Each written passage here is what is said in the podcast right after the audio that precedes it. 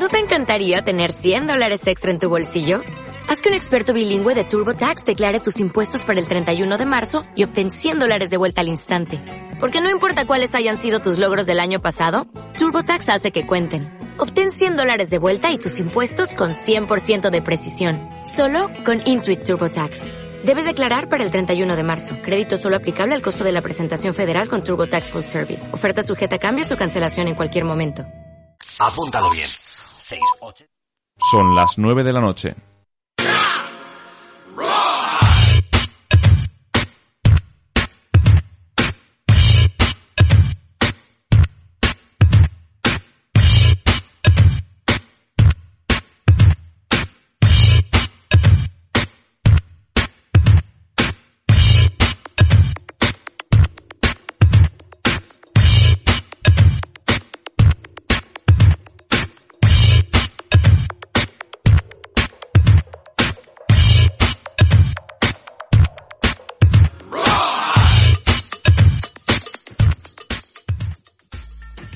Buenas tardes a todos y todas y bienvenidos al segundo programa de Paliqueando.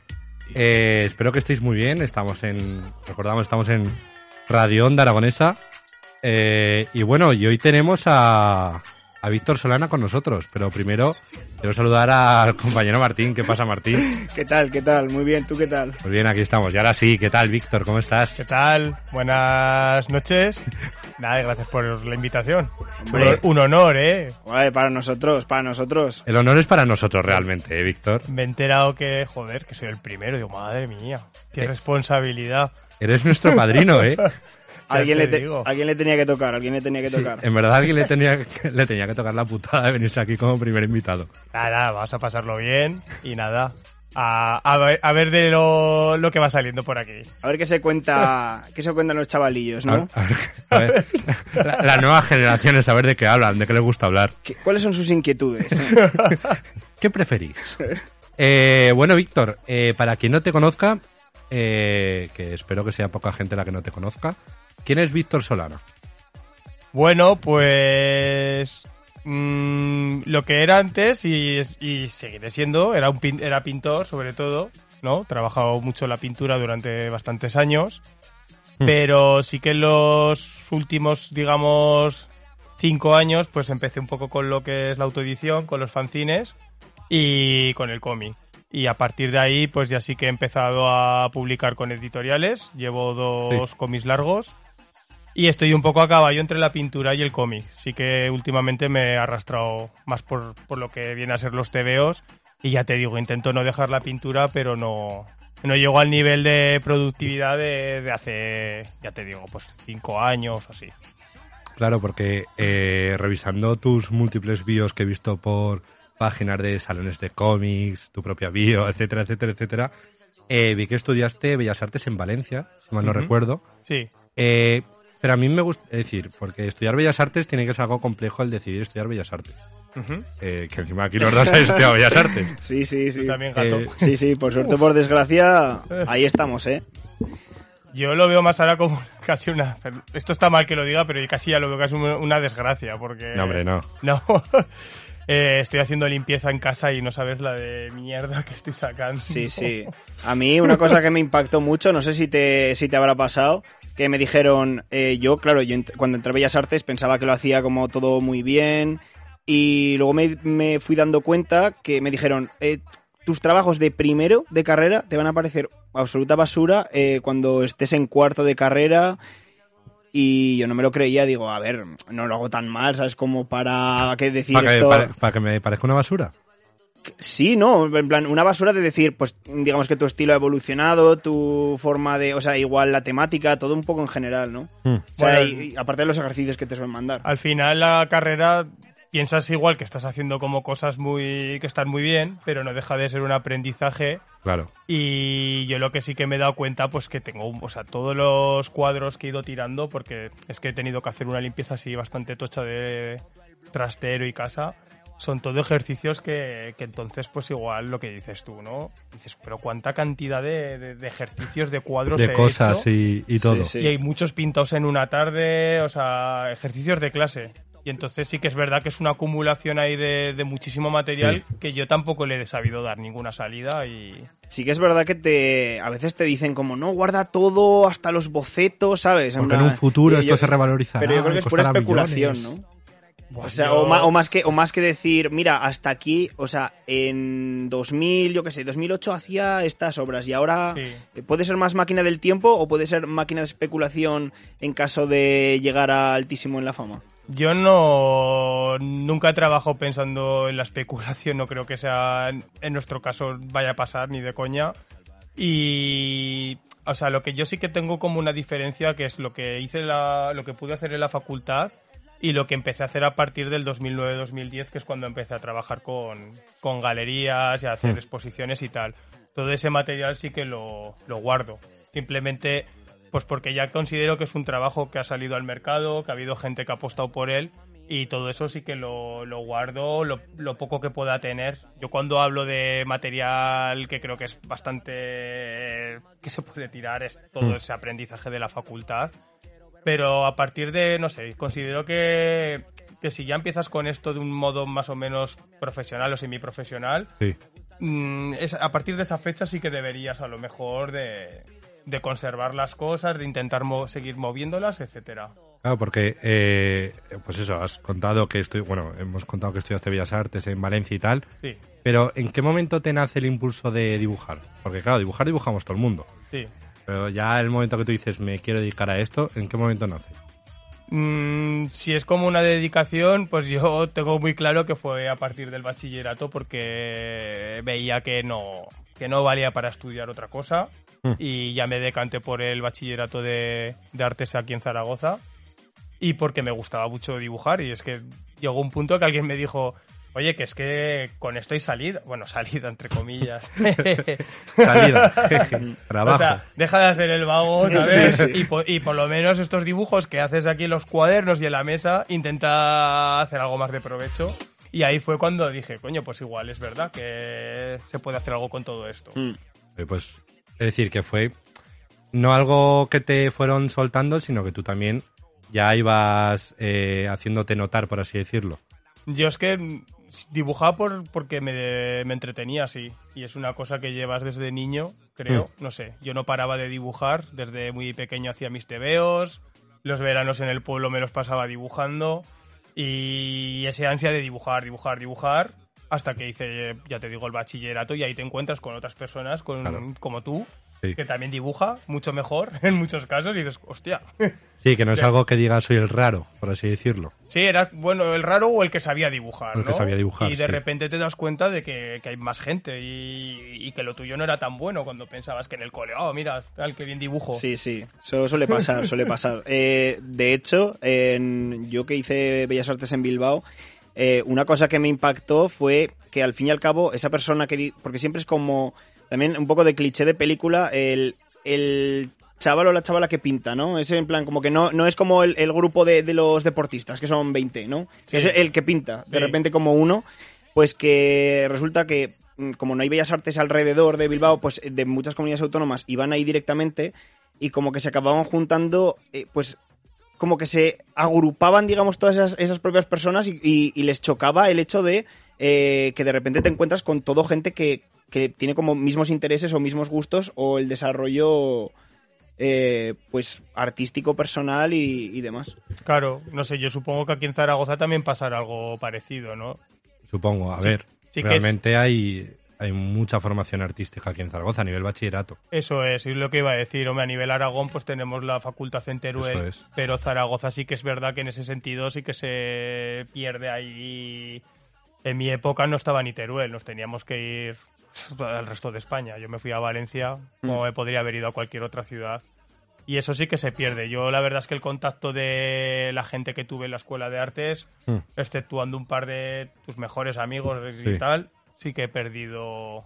El, el- el encuentro con otra gente ha sido después, a posterior, intentando ya un poco dedicarte a esto. Sí. Y, es decir, has mencionado los tebeos y, y has mencionado también que haces cómic.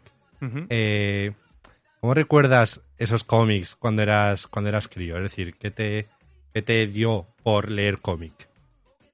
Pues, hombre, me imagino, a ver, empecé un poco, pues, la verdad es que cuando haces esta pregunta yo creo que más o menos todos te respondemos que empezamos con Mortadelo y Filemón, o Sí. en mi caso más bien era Super López, y luego sí que hubo como el boom de Dragon Ball, que a mí me pilló siendo un ¿A, a ti te pilló eh, Dragon Ball?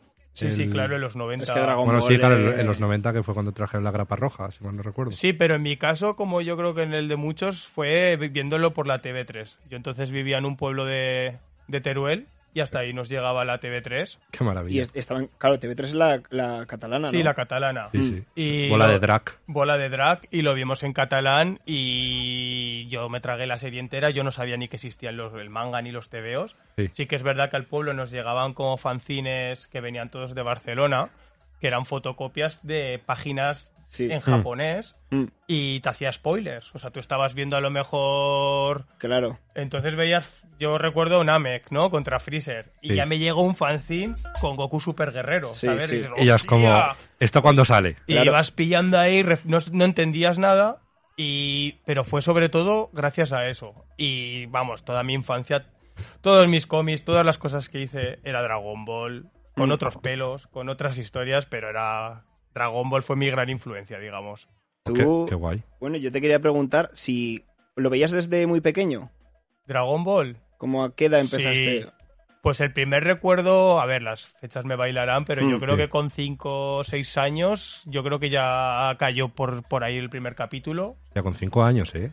que ya no entendí, seguramente no entendí nada, y ya como un poquito más mayorcitos, ya sí que la edad de los 7, 8, 9, Mm. ahí a tope. Que eso fue pues Mm. en el 93, 94, 95, más o menos, cuando Dragon Ball lo emitían, ya terminaba la serie en realidad. Pero, y comparándolo con los mangas de pequeño, igual tu subconsciente pensaba que eh, el catalán era el japonés.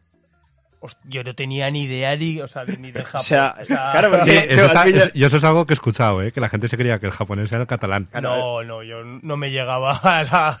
no- Digo, claro, no igual comparando dice que son estos símbolos, ¿no? Dices igual. Hombre, yo creo, a ver, no sé, yo creo que sabría que venía de allí, de Japón, lo que sí que es verdad que no entendía lo de la lectura, que era... Mm, al revés. se Al llegaban revés. del revés. Mm, Y ahí sí que es verdad que cuando vinimos alguna vez a la ciudad, ahí ya sí que cayó en mis manos pues alguna grapa de serie blanca, serie roja, Mm, que estaban súper avanzadas. Sí. Y me las llevaba al pueblo y decía, hostia, que se pueden leer mirad, en chavales. castellano. Sí, sí, sí.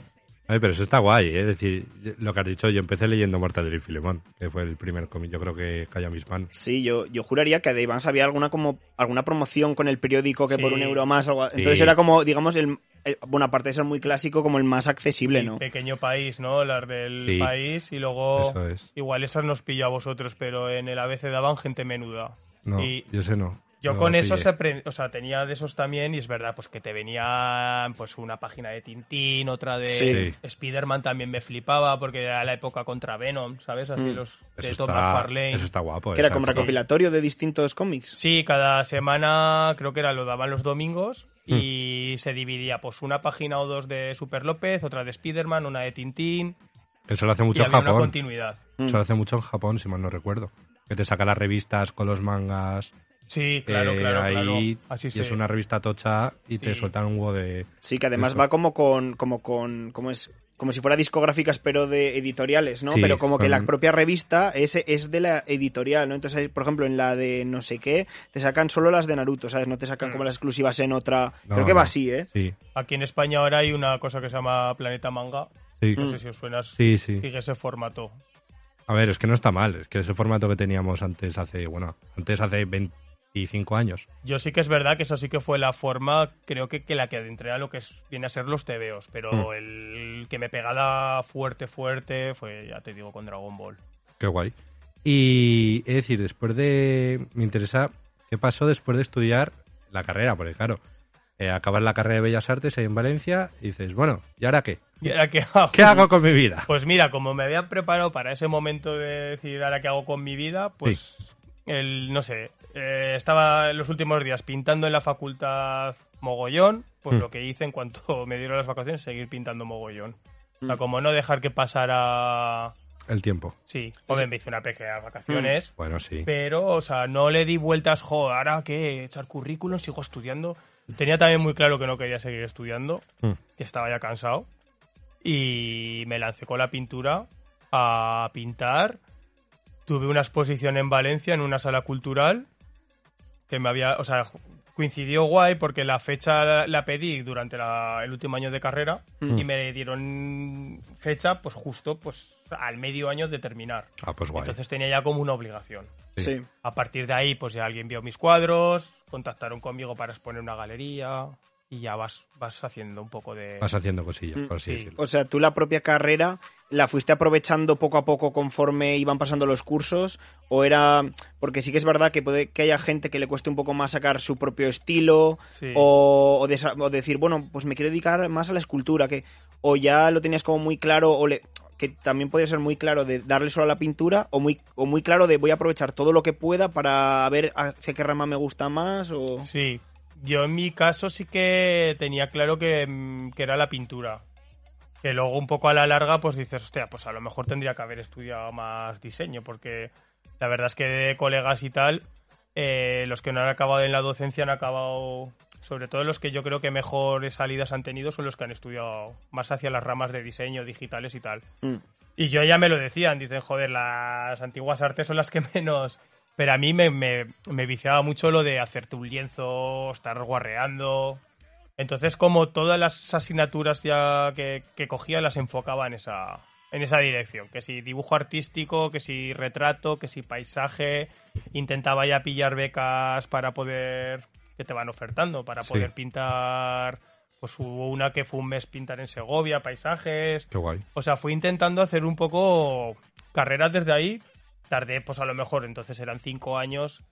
Pues no sé, a partir de tercero que ya empiezas a coger optativas. Sí. en- entonces, pues todas las cogí enfocados hacia la pintura. Luego, también es verdad que no sabes muy bien cuáles son las salidas. Porque Claro. tampoco te las dejan claras. O sea, no llega. Los profesores, en nuestro caso, entonces no, no nos hablaban de cómo era el mercado de las galerías, cómo se llega. O sea, era un poco. Tú aprende a pintar. Nadie te decía, esto es duro. Supongo que es como en todas carreras, ¿eh? O sea, que no creo Ya. que sea. Pero sí que es verdad que es como aprende el oficio Hmm. y ya te buscarás la vida. Bueno, es una manera también de que aprendáis igual a, a Sí. sobrevivir en el mundo. Sí, a ver, yo tampoco me quejo en ese sentido, ¿eh? O sea, que, que yo en la, en la carrera la verdad es que fui feliz, ¿eh? O sea, que me lo hice las Te asignaturas lo pasaste que- bien, ¿no? Sí, bastante bien. A ver, eso siempre está bien, que uno se lo pase bien en la carrera. Sí, hombre, sí. Sobre todo, bueno, pues yo qué sé, sales de... Lo bueno también que Zaragoza no tengas, que sales ya de casa jovencito Claro. Mm. y, hostia, Eso, eso es golosura. te, te da vidilla. Yo te quería preguntar eh, respecto a las galerías, que creo que es un tema que igual eh, a principio de Bellas Artes no es algo que te, que te inquiete mucho, porque pues como que aún te queda como ese recorrido un poco de desarrollo personal de la obra. Pero igual en, a gente de tercero y cuarto, o ya, pues, eh, pues yo que sé, artistas que ya tengan un poco de bagaje, que, ¿qué tienes que hacer? Digamos, ¿es mejor eh, seguir trabajando mucho y esperar a que te llamen? ¿O tienes que tirar eh, mucho de, oye, pues un contacto que habla con él? ¿O ir tú presentarte a la academia con un portfolio? Ya. Pues imagino que habrá mucha variedad, pero mm, ¿qué crees que puede ser igual lo más común o, o qué recomendarías? Pues es que, a ver, yo por galerías que y tal, sé que lo de los dosieres, pues, pues van con las agendas muy apretadas y sí que intentan verlos y tal, y alguno yo creo que cae. Yo en mi caso, a mí me funcionó el dosier. Mm. También sí que es verdad que en Valencia, por ejemplo, empecé haciendo una exposición en una sala cultural, o sea, cómo intentar, si ves que se te cierra un poco al principio las- la puerta de las galerías, Sí. pues a lo mejor intentar hacer una exposición en algún centro cultural, en algún sitio como que sea más abierto, más, Sí. más fácil los filtros, Más accesible, más igual. accesibles, o meterte también, yo creo que funciona con gente, hacer colectivos, luego darle bastante publicidad a esas posiciones, Mm. o sea, un poco moverlo por ahí. Un poquito. Es Sí. decir, ir moviéndolo, pero claro, es de manera accesible, ¿no? Eh, se escucha súper distorsionado. Escucho reggaetón. Es decir, es de manera... A ver. Ahora, Ahora, ahora, ahora perfecto. Sí. A ver, Ahora sí. espera, voy a subir. Espera. No, sí. no, ahora bien, bien. ahora bien. Ahora sí, ¿no? Sí, ahora perfecto, Ah, ahora vale. perfecto otra vez. Que, a ver, siempre creo que se ha dicho un poco que a las galeristas les gusta descubrir a los artistas. Sí. Y por la experiencia que he visto, eh, o hasta ci- cierta manera es bastante así. De ponerse la medalla. No, no tanto, sino de que, yo qué sé, pues a lo mejor tú tienes un calendario, es decir, tengo que hacer seis exposiciones al año, mis gustos irán más Mm. por aquí, Hmm. me ha gustado mucho este artista que he conocido por Instagram, este que he conocido en una feria, y es que al final la agenda la llenan, la llenan así rápido. Mm. Pero no, no creo que haya tampoco que esperar a que llamen a tu puerta, o sea... Ya. Es que eh, realmente es como. Es como que es algo. Es un mundo que a mí me parece muy complicado de entrar. Bien, ahora sí. Eh, vale. ¿Bien? vale. Yo estoy bien, ¿eh? Es decir, Ahora que nos estábamos poniendo serios, yo, tío, yo con- escucho con- perfectamente. Con la pregunta de la mágica de las Sí, galerías. sí, literal, literal. Justo, justo va entonces. Pero escucháis bien. Sí, Sí, ahora, ahora sí. sí. pero ha habido un momento. Ha habido un momentico es que raro, ¿no? interferencias reggaetón y yo hablando de las galerías Sí. y digo, hostia, se A me ver. está juntando. Es decir, esto- esto- Es que sí, sí, además yo creo que no le entraba Sergio. No, a mí- entonces a mí no me entra. así como, ¡ah! Dices como, hostia, ahora que era la pregunta, la pregunta seria y, Sí, me, sí. y me- hacen interferencias. Oye, ¿cuál es la clave del éxito del artista? ¿Dónde tienes los contactos de Rusia que te mandan los millones? Yo creo, mira, al fi- no sé, que al final cada uno un poco sabe moverse. Lo que sí que recomiendo, o sea, que no echéis, que no echar a todo. O sea, si tú tienes un estilo, ver bien dónde puede encajar, Hmm. ir como un poco a lo seguro, decir, joder, es que sé que en este sitio, en esta galería, eh, Va a cuadrar mi trabajo y- cuadra sí o sí. Hmm. Y vas y te presentas, que no pasa nada. O sea, Sí. creo yo. Y cuanto más personal sean las cosas, también.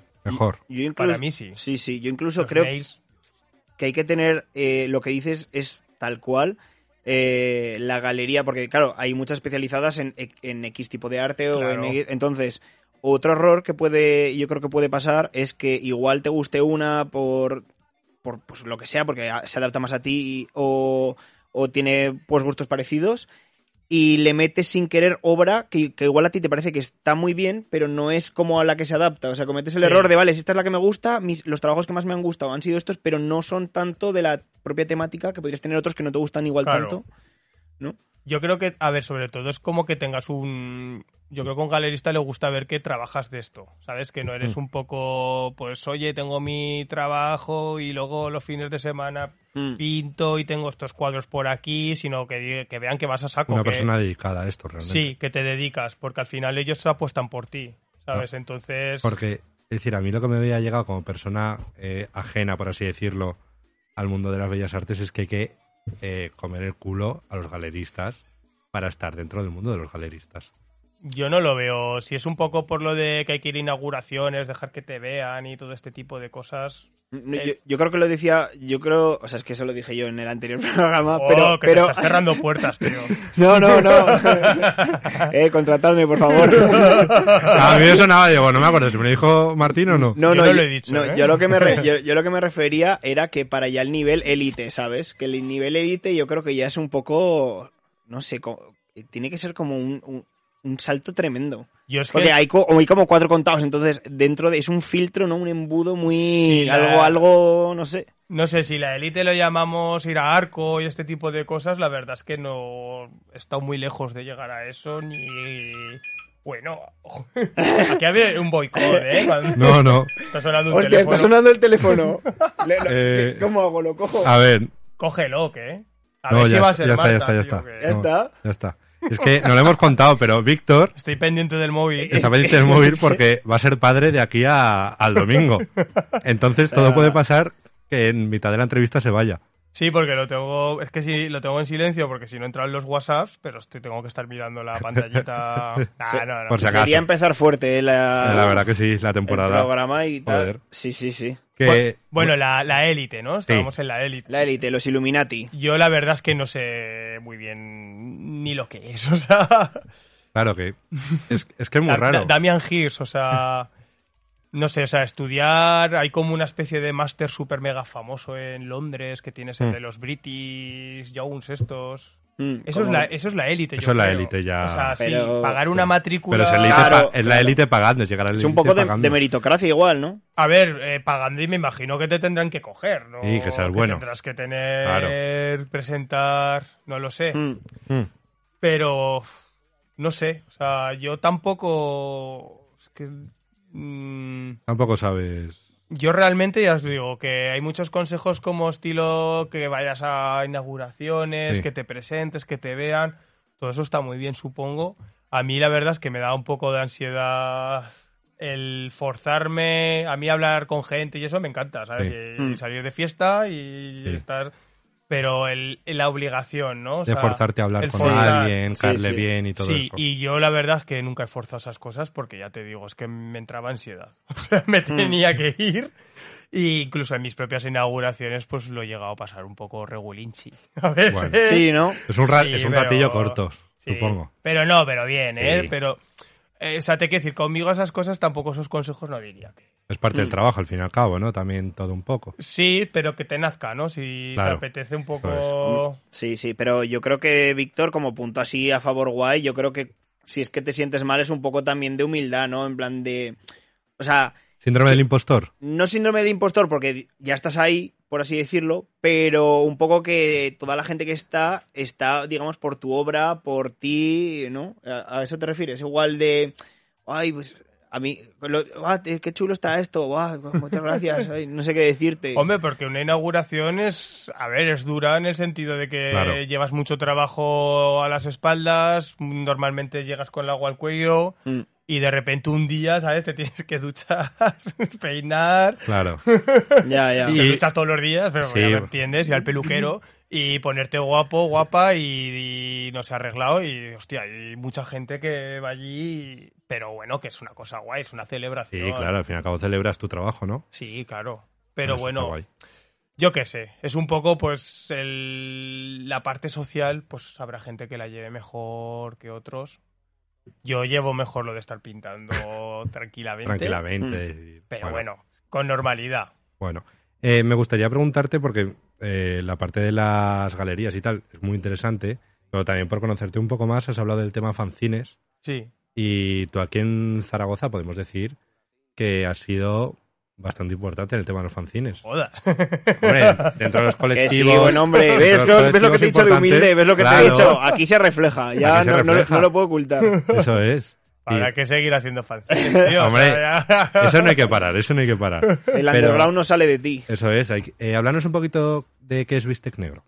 Bistec negro, bueno, pues con Marta, que es Sí. mi pareja, Marta Cotelo, pues, eh, pues fundamos Bistec negro, que es como una especie... La idea era para publicar nuestras cosas bajo nuestro un sellito y tal. Hmm. Y lo creamos como en 2015-2016 y estábamos entonces por Madrid, que también había mucho movimiento y tal. Hmm. Y nos fue gustando un poco el mundillo y ya de- decidimos cómo empezar a sacar gente, fanzines, historias eh, con nuestro propio sello Bistec Negro que nos molaban. Dentro así de, pues eso, lo que es- viene a ser una grapa y fotocopias y tal. Y nada, pues eso fue un poco la excusa para movernos, para ir a ferias, para conocer gente, publicar y un poco Qué así. guay. Nos, pues cuando sacas alguna cosilla, pues tener un sello, ¿no? Como una Claro. especie de marquita ahí donde lo Mm. puedas meter y tal. La verdad es que nos hubiera molado continuar más activos, pero sí que es verdad que está un poco la cosa ya parada. Porque creo que lo de los fanzines tiene sus, sus épocas y sus momentos. Sí. Y hay que dejar a los siguientes y todas estas cosas. Pero al fin y al cabo, eh, porque a ver, nosotros eh, lo que conocemos de vuestra obra, por así decirlo, es la importancia que tuvisteis en vuestro momento, tanto la Voluntas, Sí. vosotros, eh, el Vázquez, que aún sigue por ahí haciendo Comis sus comis y cigarrillos. Mm. Eh, joder, que vosotros habéis sido muy importantes en ese mundo underground, por así decirlo, de Zaragoza. No sé, pues, joder, gracias, coño. Es que luego, además, es como. El mundo de los fanzines es un poco ingrato, ¿no? Porque tampoco te. O sea, es Sí. como. Es que te- Tienes la- es el mundo de los fanzines es tienes que aspirar a, a una pizza, en plan, después del, del mercadillo. Es como lo máximo, ¿no? Un poco... Sí, pero es como rollo, no, nadie se hace eco de los fans. O sea, que sí, Y no, sí, te sí. dice nada. o sea. Sí, sí, sí, sí. Es verdad, eso es verdad. Eh, güey, ¿Eh? ¿Ves? Me quejaba de las inauguraciones y ahora me siento con los fanzines que me quejo de que estamos solos. Nadie me dice nada. Nadie nos dice nada. Oye, sí que es verdad que, que bueno, yo con- cuando hicimos el Mercacine, que, que tú no estuviste porque estabas justo con COVID, Sí, maldita sea, pero sí que estuvo Bistec Negro, que estuvo Marta y, Sí. y, bueno, tú también vendiste, Martín, y había un montón de gente y yo decía, oye, pues esto está más vivo, igual está más vivo de lo que parece o qué. porque los dos años de pandemia se anota mogollón. Porque de hecho estábamos preparando antes, justo el mes de antes, el íbamos a hacer un Bermú fancineroso, que era la feria que Mm. montábamos. Y se nota, dos años de parón. Es que los fanzines, tío, necesitan recorrido y necesitas que haya ferias.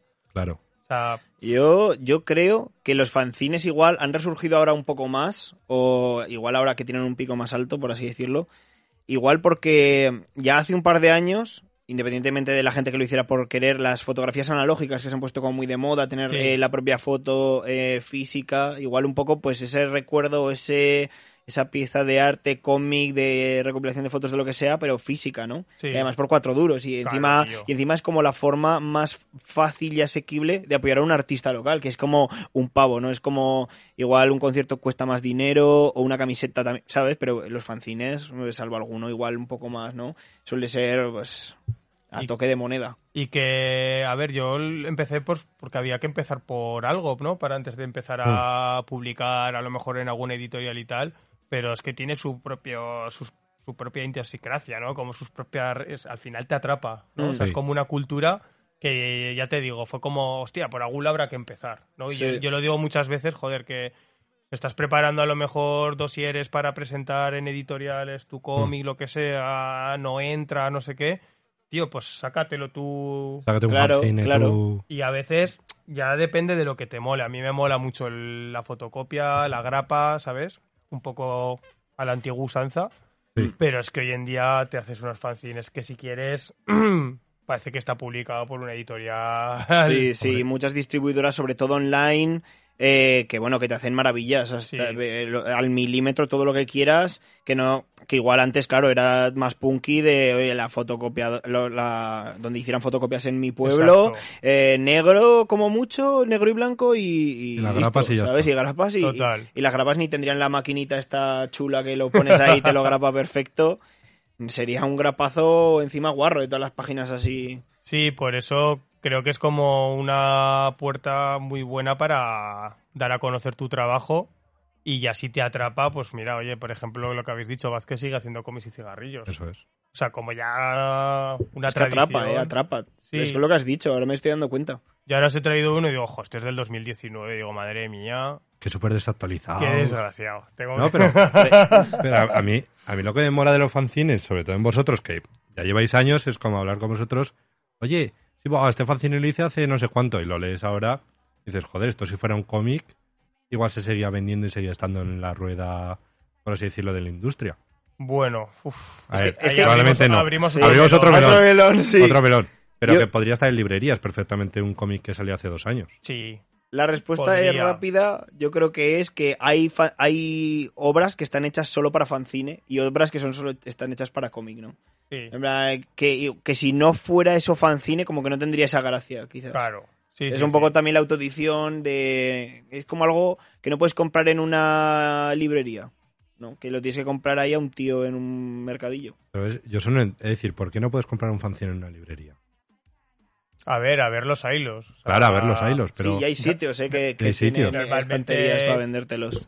En algunos sitios los tratan mejor que en otros, ¿no? O sea, hay, Mm. hay librerías que sí que les dedican ahí una estantería ahí cojonuda para los fanzines. Otras librerías están en una caja o, Sí. o perdidos en las estanterías, no lo sé. O sea, pero sí que hay librerías Aquí en Zaragoza, por ejemplo, en el Armadillo Ilustrado los cuidan bastante Sí. bien. Sí, sí. Además que acogieron el pinta y colorea. Nos lo han acogido Sí. dos veces, así que sí, sí. Hombre, Eso el armadillo se porta se mucho. confirma, sí. Sí, yo ahí de Zaragoza es el sitio donde siempre voy a ver qué están sacando por ahí. Mm. Y lo que hablábamos es que se notaba un montón de con la pandemia, de que como de 2019 a 2021 era, no había novedades, o sea, un Hombre, tema claro. fanzines. Yo creo que sí que fue una rueda que se paró. A ver si la volvemos a, a iniciar. Sí, ¿no? Sí. Igual, igual porque suelen estar quizás más enfocados a vivencias o más de vivir de, hostia, me ha pasado esto. voy a-". Por, por más que hemos vivido en la pandemia y Más que- encerrados en casa, Pues porque yo creo que al final, para mí, es que es el sarao, el fanzine, de ir al tenderete, de ir Claro, a, zorro, a- claro. a zorro locos. ¿Sabes? O sea, eh, el rollo de estar en tu casa y decir, ¿qué hago? Venderlo, o sea, bueno, sí, venderlo por internet puedes sí, hacerlo. Sí, pues Hay, hay gente que se le da bien, ¿sabes? Que saca Sí. ahí una página para venderlo y Sí. en mi caso no, yo lo saqué por internet, pf, me los comí todos. O sea, a mí lo que se me ha dado bien siempre es ir a la feria y vender. y venderlos allí. sí. Claro. También tiene esa magia, ¿no? El, el fanzine de ir a las ferias, lo que tú dices, relacionarte con otra gente, el intercambio. Claro, es, que ese el- es, el, es lo que hablaba de que te atrapa del mundillo, Claro. ¿no? de empezar a conocer gente y ver qué se hace por ahí. A mí, a mí es lo que más me mola, ¿eh? el conocer Sí. gente cuando, he- cuando he ido a alguna feria, que tampoco he ido a muchas, ir a ferias y decir, hostia, cómo mola lo que hace este tío. Sí. Igual no lo hubiera conocido en mi vida. Claro, este artista. Sí, y sobre todo a mí incluso me parece más importante eh, la conexión entre los propios artistas, ¿no? De, pues igual a alguno no te gusta tanto que, yo qué sé, su estilo de dibujo, pero te convence mucho pues todo lo que está sacando, lo que se, está- lo que se lo está currando y pues conocerle un poco, pues al final todo esto te puedes ayudar entre, ¿no? En el mundillo. totalmente. Y es que los fanzines, joder, la mayoría son colectivos, ¿no? Como Sí, claro. Comis y Cigarrillos, Revista Voluntas, que eran todo colaboraciones. Ahora está también Teruel Mutante, Sí, Es verdad, sí. ¿sabes? Bueno. O sea, Nos pillamos uno, sí. sí. Lo- Yo considero más que igual hay más cantidad de que sean colectivos que, que individuales. Mm. Y eso está guay porque es lo que se crean así grupos y, Claro. y lo que se hizo a las sinergias. o Mm. sea, Eh, una vez ya pasaron los fanzines, ya empezamos con los cómics, porque el primer Sí. cómic que sacaste fue El Subsuelo, si mal no Sí. recuerdo, con GP Ediciones, eh, a nivel editorial sí. a nivel editorial, sí. sí. Y, eh, cuéntanos un poco cómo fue llegar al mundo del cómic, que igual es como el, el máximo, decir, hostia, he llegado al mundo del cómic de verdad, Pues Editorial. de editorial, de sí, editorial. eso es. yo ya te digo, empecé con los fanzines, Mm. Que era mi forma de entrar un poco de, oye, yo quiero que me conozcan un poco primero publicando mis cosas y ya Y ya. después ya, se irá viendo. Y el subsuelo sí que era una historia que la tenía ahí en la cabeza, pero no sé, como que te ves un poco verde para meterte en un cómic de 200 páginas que fueron. Hostia, Entonces eh, empecé a sacar fanzines. ya son, hostia, ya son páginas, ¿eh? 200 páginas. Una, una, una, una burrada. Sí, una burrada. Y por eso he estado tantos años también sin pintar, porque es que al final Claro, Claro. se te come todo. se te come la vida. o Sí, sea, Y entonces, pues nada, pues empecé eso, a sacar fanzines, saqué uno antes que era la tesis de acero que tenía 32 páginas Mm. y ya me lancé a hacer, a preparar lo que viene a ser el cómic de- del subsuelo. Sí que es verdad que tenía una ventajilla ya, que estaba más o menos a palabra con, con Termocero, que no sé si los conocéis, Sí, pero fue un colectivo también de autoedición fanzine. Es que, claro, ellos sacaban una revista así muy tocha, Mm. que no es, no es el clásico fanzine grapas lo que hablábamos, pero era un colectivo... Con también- lomo, o sea, con lomo. sí, el- con lomo era... Mm. Claro, estamos hablando de que entonces era 2000... uf, no sé, pues como en 2009, 2010... Sí. Y ahí gané un concurso de, haciendo un mini relato que ya era el germen del subsuelo. Y entonces me propusieron que si algún día sacaba Mm. el relato largo, que podía publicarlo con ellos. qué guay. Digamos que Termocero fue un sello que luego eh, absorbió o asumió GP Ediciones Sí, como un sello que les, que les daba un poco más de personalidad diferente. Es decir, los de Mm. Termocero elegían Víctor y Oscar. El, el vértigo de DC, ¿no? Sí, algo así. Y, y nada, pues ya pues partiendo ya con, Sí. con una casa donde me lo iban a publicar, pues ya me lancé un poco más seguro a hacerlo. Y nada, ya lo publiqué con ellos y tal. ¿Y qué tal? Es decir, ¿cómo fue? ¿Cómo te acuerdas tú de ese proceso? Lo que viene a ser el, el proceso creativo lo recuerdo un poco bastante, bastante duro. Mm. tuve mis momentos y porque también me creía me creaba un ansia de, de querer terminarlo, o sea, de ponerme yo unas fechas y Claro. cuando uno es su propio jefe Claro. es un cabronazo. Sí. Y me estresé mucho, o sea, tuve problemas un poquitos de ansiedad. tuve que hacer algún parón, ¿sabes? Sí. De- sí, sí, o sea, a nivel creativo, hostia. Fue duro porque Duro, ¿no? el, el cascarte un cómic de 200 páginas, no sé si tardé poco menos de dos años. Era la primera vez que hacía algo así grande Mm. y tal.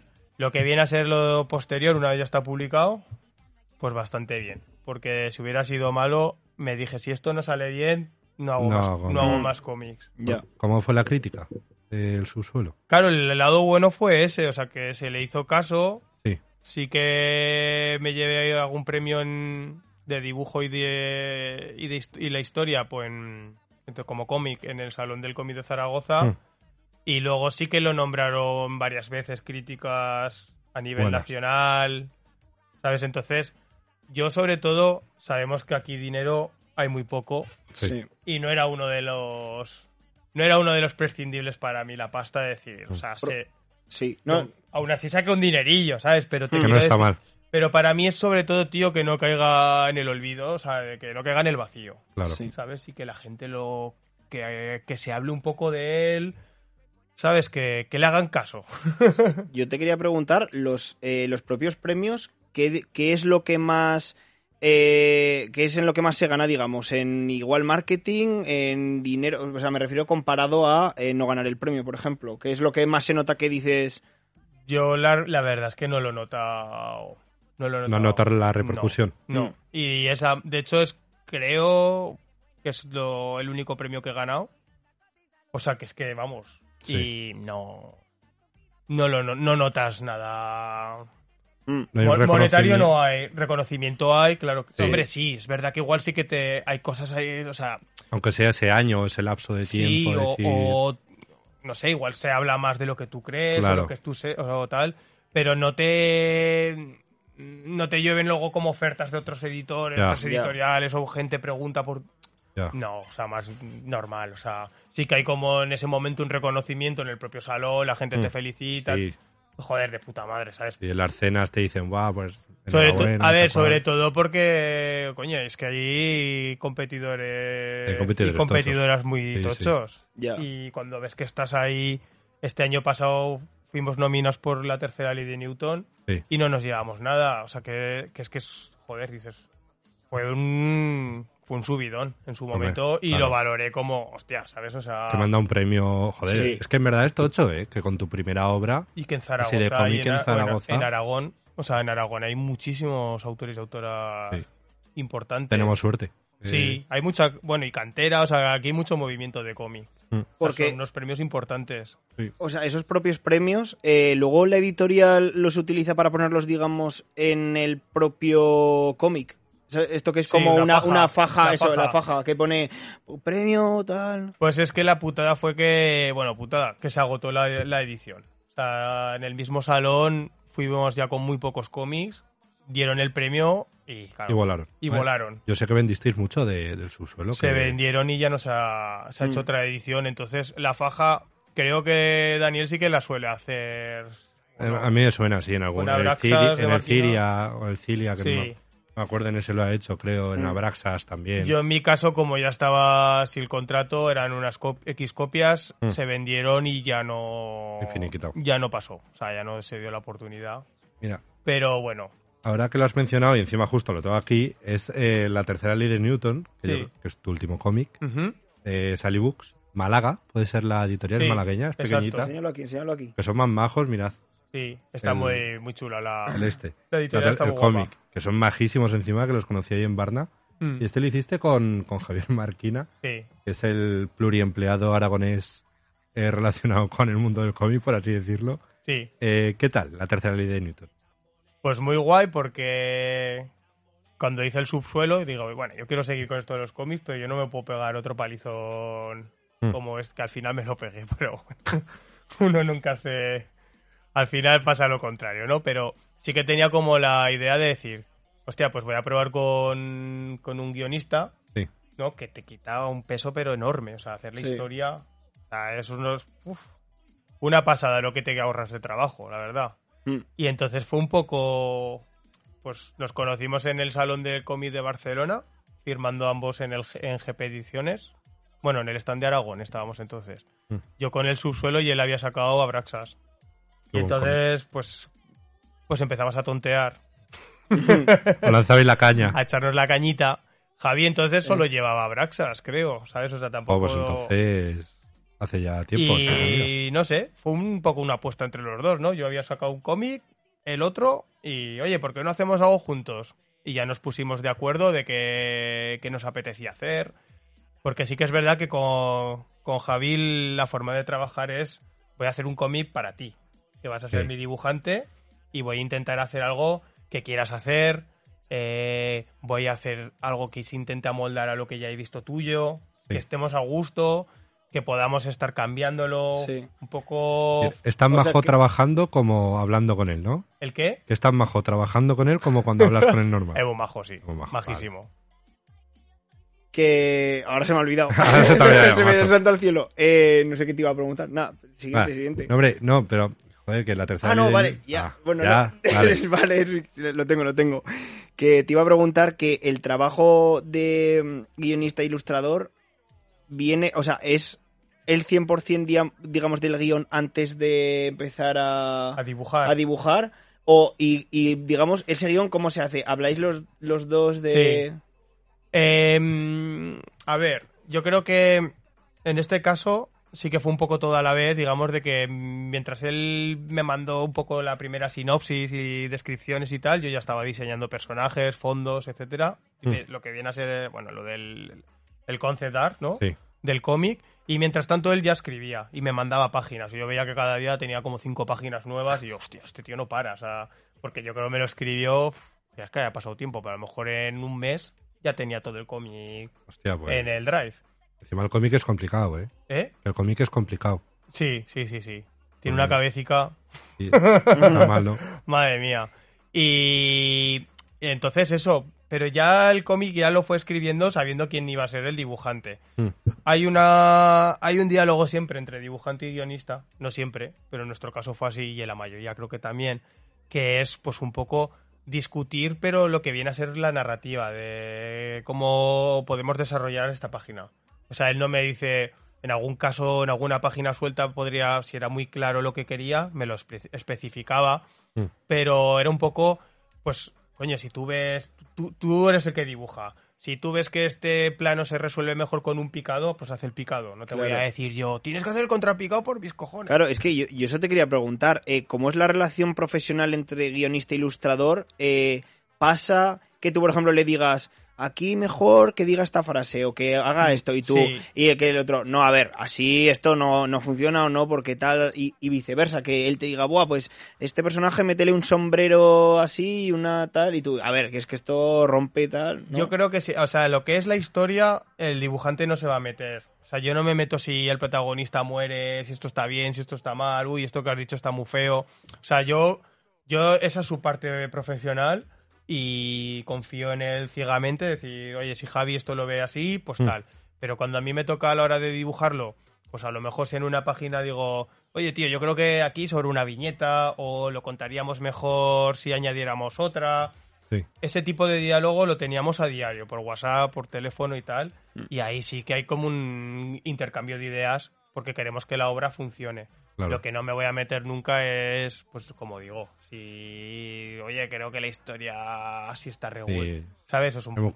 Tal, es cual. Sí, por eso. Hay como un, un límite ahí, ¿no? De decir, joder, tú eres el profesional de guion, yo soy el profesional de dibujo. Claro. ¿Sabes? Sí. Entonces, pues.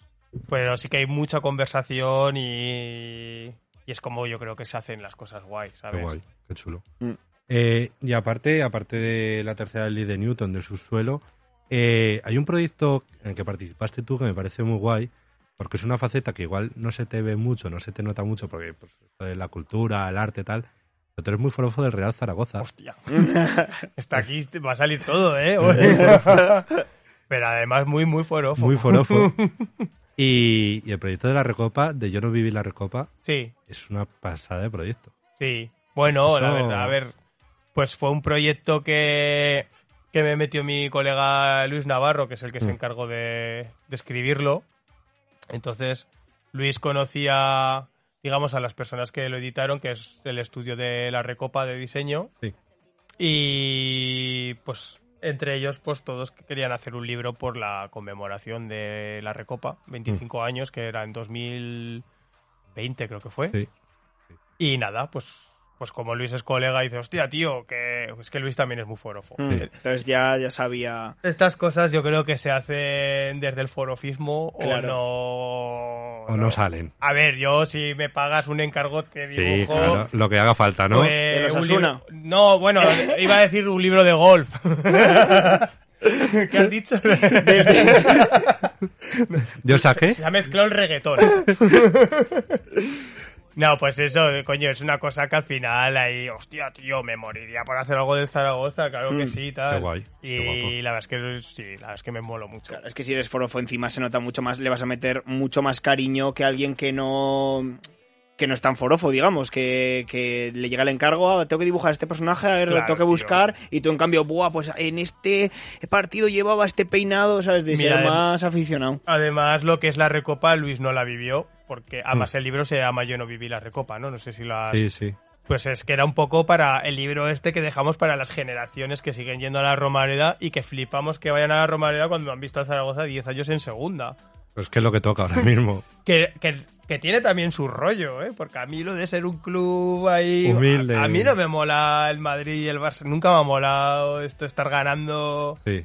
¿Sabes? Que ganes una copa y 25 años después sigas celebrándolo de borrachera. Es decir, esto sí que hace grande un club. sí. Lo que hacemos nosotros, vamos, como zaragocistas. Pero bueno, a ver, que me pierdo... eh, el, el caso es que yo sí que la viví. O sea, yo tenía nueve añitos, Qué guay. pero la recuerdo perfectamente. Y es lo que dice Gato, pues, tío, todos esos detalles de... Es una recopa, además, una, una competición que cada partido, por lo que fuera, o lo recordamos con muchísimo, ya casi como un mito, Sí. lo hemos mitificado, pero creo que cada partido tuvo como su peculiaridad. Tenía cositas especiales, Sus ¿no? detalles, tío. Sí. Yo la verdad es que ahora es que no sé, yo voy a... Ya no me acuerdo casi ni del partido del domingo, ¿sabes? Decir... No sé, como que ya los veo todos iguales, ¿no? Está a punto de preguntarte contra quién jugamos porque no me acuerdo y lo vi ese partido. Contra el Sporting de Gijón. Es verdad. No es que fuera borracho, ¿eh? Pero... No, no, yo, no me, acu- yo no me acuerdo, digo, ¿eh? tío, o sea, Sporting de Gijón 1-0. 1-0 ganamos. ganamos, que estamos ahí subiendo. Pero es lo que te digo, tío. Yo ya no distingo entre el partido contra el Fuenlabrada que Sí. jugamos el año pasado con el Alcorcón, con el... Sí, ¿no? Entonces, claro, ibas a Feyenoord, tío. O sea, es Chelsea, o sea, es que son co- como partidos súper míticos, o sea... Oh, Pero es que me parece muy guay que igual, igual vas, voy a hacer una burrada y mis amigos cuando llega al bar me matan, pero el fútbol es lo más anticultural, por así decirlo, que pueda haber en... A en ver, es como una especie de cliché que no, que no comparto con Luis. Hay bastante literatura y cositas así como fiebre en las gradas. Sí, es- sí, sí, pero lo que es ir- el fútbol en sí como producto Sí. fútbol, deporte, Sinceramente creo también que en España está súper mal llevado el fútbol. O sea, el producto lo venden fatal.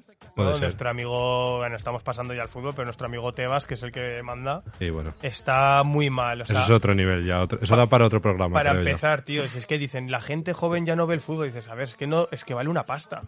O sea, te tienes que abonar a Telefónica, ¿no? A Movistar. Sí, Yo porque voy al campo, pero es que dices, tío, Ya. ¿a quién tiene 100 pavos al mes para ver fútbol? O sea, ya. antes lo echaban por la 1 y la 2.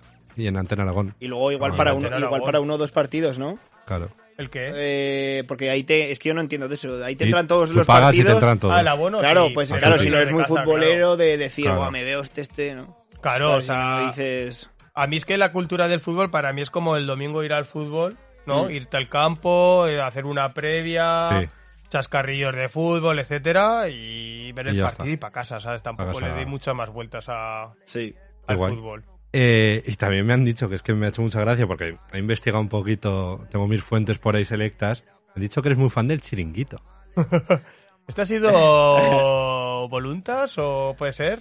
Puede ser, puede ser. Puede ser. Qué, Puede ca- ser. qué cabrón. No nos vamos a chivar, No lo vamos a activar, pero. pero algo así. Pues el chiringuito, la verdad es que me anestesia para echarme a dormir cuando parece todo lo contrario, pero tío, mano de santo. Mano de santo. Me lo- me ¿Pero lo- te ves los recopilatorios o el propio programa en sí entero?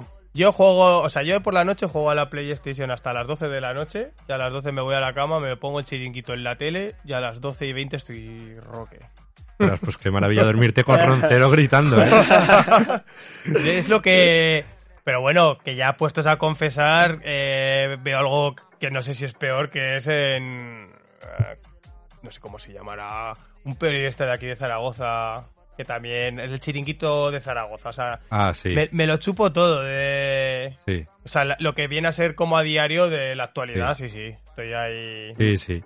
Eh, bueno, nos queda ya poco tiempo realmente, porque nos quedan Sí, pocos sí. minutillos. Yo lo aprovecharía con Arde, ¿no? Hemos Sí. hablado... Y me gustaría hablar de tu último proyecto, que es eh, una academia de arte en tu barrio, que es Sarde. Eh, cuéntanos un poquito qué es Sarde. Mete ¿De dónde toda la publi, toda. Tienes seis minutos para meter publicidad. En. Tomás Higuera... sí, sí, dale, dale, Dale, dale. tú dale. Que está todo pagado, que está todo pagado. Tomás Higuera 46, Barrio Las Fuentes. No, pues bueno, con Marta, con Marta Sí. Cotelo, pues hemos montado de Espacio Creativo, que viene a ser una academia de arte. Mm. Y eh, en ese sitio pues estamos dando clases tanto para niños y niñas como para adultos. Qué guay. Tocamos los palos de la pintura, el cómic, el dibujo. Mm. Y bueno, pues un poco. Digamos que es nuestro medio de vida a día de hoy. Mm. Intento sacar también tiempo para mis trabajos personales, pero ese es un poco pues mi trabajo ahora a diario. Sí. Y ha estado muy guay porque nos hemos montado el espacio Qué guay. a nuestro a nuestra bola. Mm. Y no sé, las que estamos muy contentos con el sitio, cómo van las cosas. Vamos muy poquito a poquito porque vamos desde abril. Mm.